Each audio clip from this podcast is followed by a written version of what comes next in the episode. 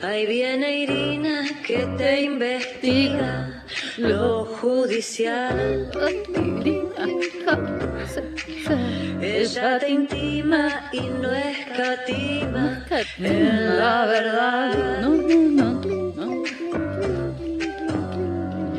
Ella es Irina Hauser. Irina Hauser, Irina Hauser, Irina Hauser. Muy buenos días, Irina Hauser. Gracias, gracias. ¿Cómo estás, Froilán? ¿Bien? Estoy muy bien. Me encanta. Me encanta cuando Muy está muy bien. Yo estoy contenta de tenerla entre nosotros. Ay, pero gracias. Yo estoy contenta de estar entre atrás. Qué ustedes. raro, ¿qué le va a pedir algo? Ay, No, Irina. me estás dando la manito. Bien, No te metas. adelante.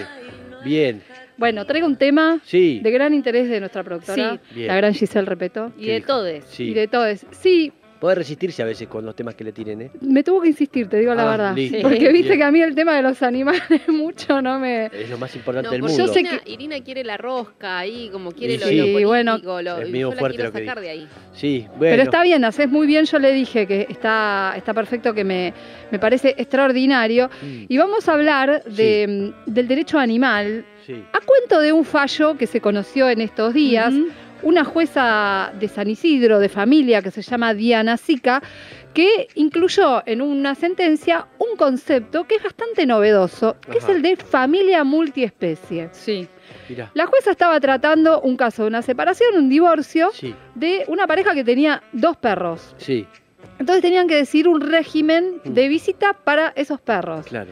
Eh, vos te parece, te parece lo más normal del mundo, pero no todos los jueces de familia acceden a, eh, a este tipo de peticiones ¿no? Y, de, y de acuerdos cuando Indudablemente tiene una sensibilidad especial esa jueza.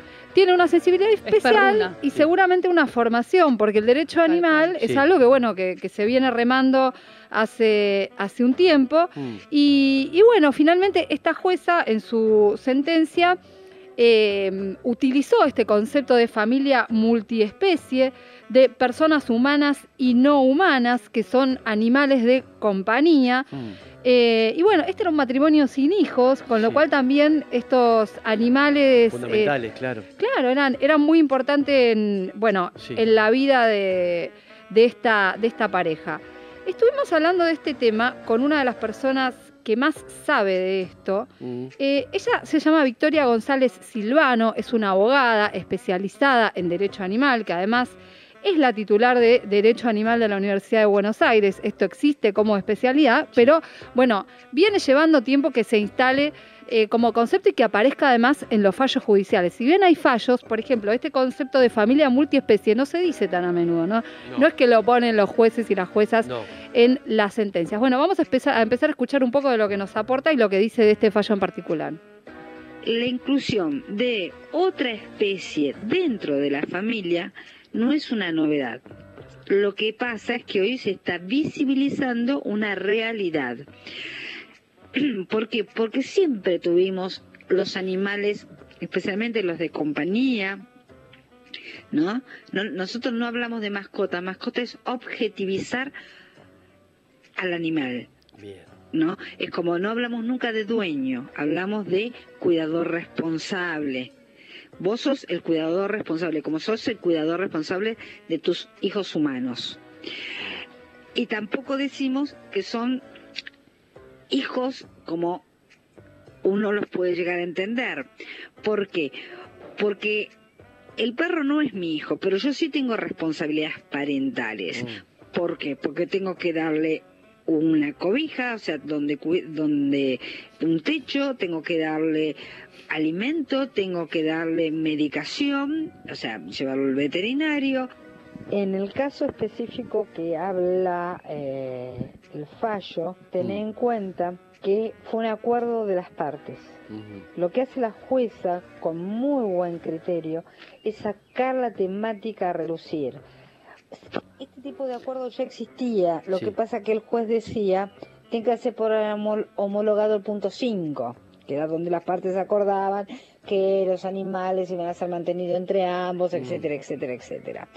Lo bueno de acá de la jueza es que salió con el tema de familia multiespecie, Bueno, rescata justamente ese, ese concepto la doctora eh, González Silvano, eh, que bueno, que apareció en esta, en esta sentencia. ¿Qué significa un régimen de visita? Que, o sea, por ahí pueden, pueden pactar que cada uno se queda con uno de los animales, pero que hay un régimen para, para verlos, para mantenerlos, ¿no? Mm. Para establecer los cuidados. Esto es lo que, lo que explica ella. Eh, y nos profu- profundiza un poquito más de qué significa, eh, bueno, tener a estos integrantes en la familia, ¿no? Mm. La escuchamos. Cuando admitís a esa persona que no es humana dentro de la familia, va a ser alguien que va a estar en tu vida entre 15, 20 o 30 años, depende de la especie. Vos me dirás 30 años, ¿quién? Bueno, ponele que vos vivas en el, en el área rural y tenés un caballo. Mm, El caballo vive 30 años, mm. ¿no? Puede llegar a vivir 30 años, por lo tanto, eh, tranquilamente eh, es, eh, puede ser parte de tu familia, no necesariamente tiene que vivir dentro de una casa, puede, o sea, para ser familia. Mm. Y, y de eso pasa también con los humanos. Segundo, lo que tenés son la- lazos de afección, de afecto. Vivir con un animal no te hace parte de una familia. Uno puede vivir con animales y no tener ningún afecto ni relación con ellos. Y darles de comer y tenerlos bajo techo. Familia te hace tener ese lazo de afecto. Lo primero que tienes que tener en una familia multiespecie es lazos de afectos. Segundo, aceptar el plazo que vos vas a vivir con ellos sabiendo que van a envejecer antes que vos. Mm. Ahí está, se van a ir antes que uno, claro, como siempre. Bueno, pero uno a veces no piensa en esa. No, en verdad, piensa ¿no? que es eterno, No. claro. Por eso me parece. no bueno, escuché Ingrid. ¿sí? bueno, Ahí está. mi ojito, gata, ¿no? sí. Ojito. Eh, yo le pregunté además, primero por antecedentes que hay de otros casos, y qué significa eh, el reconocimiento de eh, los animales como sujetos de derecho, ¿no? Mm, Bueno, nos cuenta algunos ejemplos esta abogada especialista. Sí, hubo otros casos. Eh, tenés en el 2020 falló Tita.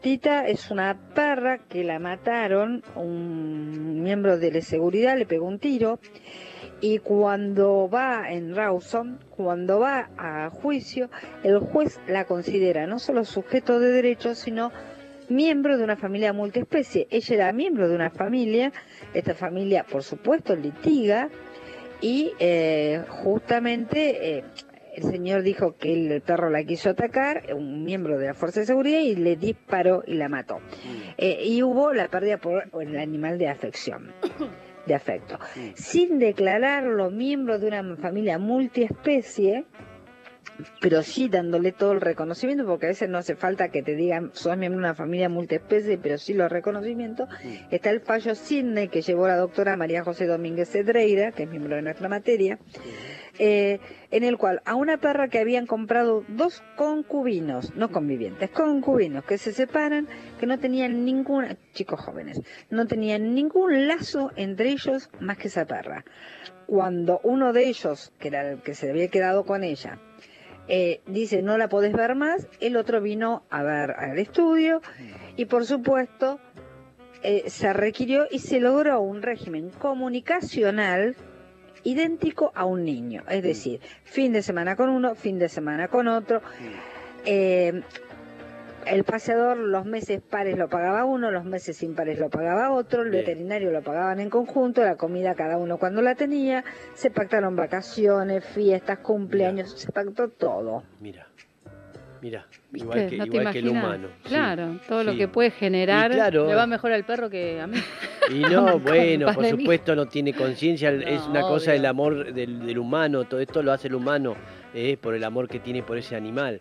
Pero me parece bien, me parece bien porque es, es, es el, el problema de muchas parejas. Y la Cuando responsabilidad. se separan, eh, cómo es con, con el animal, ¿no? Eh, Igual más allá de más allá de esto, también me parece interesante la, la cuestión de tener en cuenta a los animales como sujetos de derecho, pensando, en, ¿se acuerdan la orangutana Sandra, por ejemplo? Sí, Bueno, la orangutana Sandra, que bueno, que estaba en muy malas condiciones de vida en el zoológico de acá de la ciudad de Buenos Aires y la Sí. terminaron mandando a otro país, a Sí. Estados Unidos, ¿no? sí. ¿Por qué? Porque una jueza justamente la reconoció como portadora, como sujeto de, sujeta de derechos. ¿no? Ajá.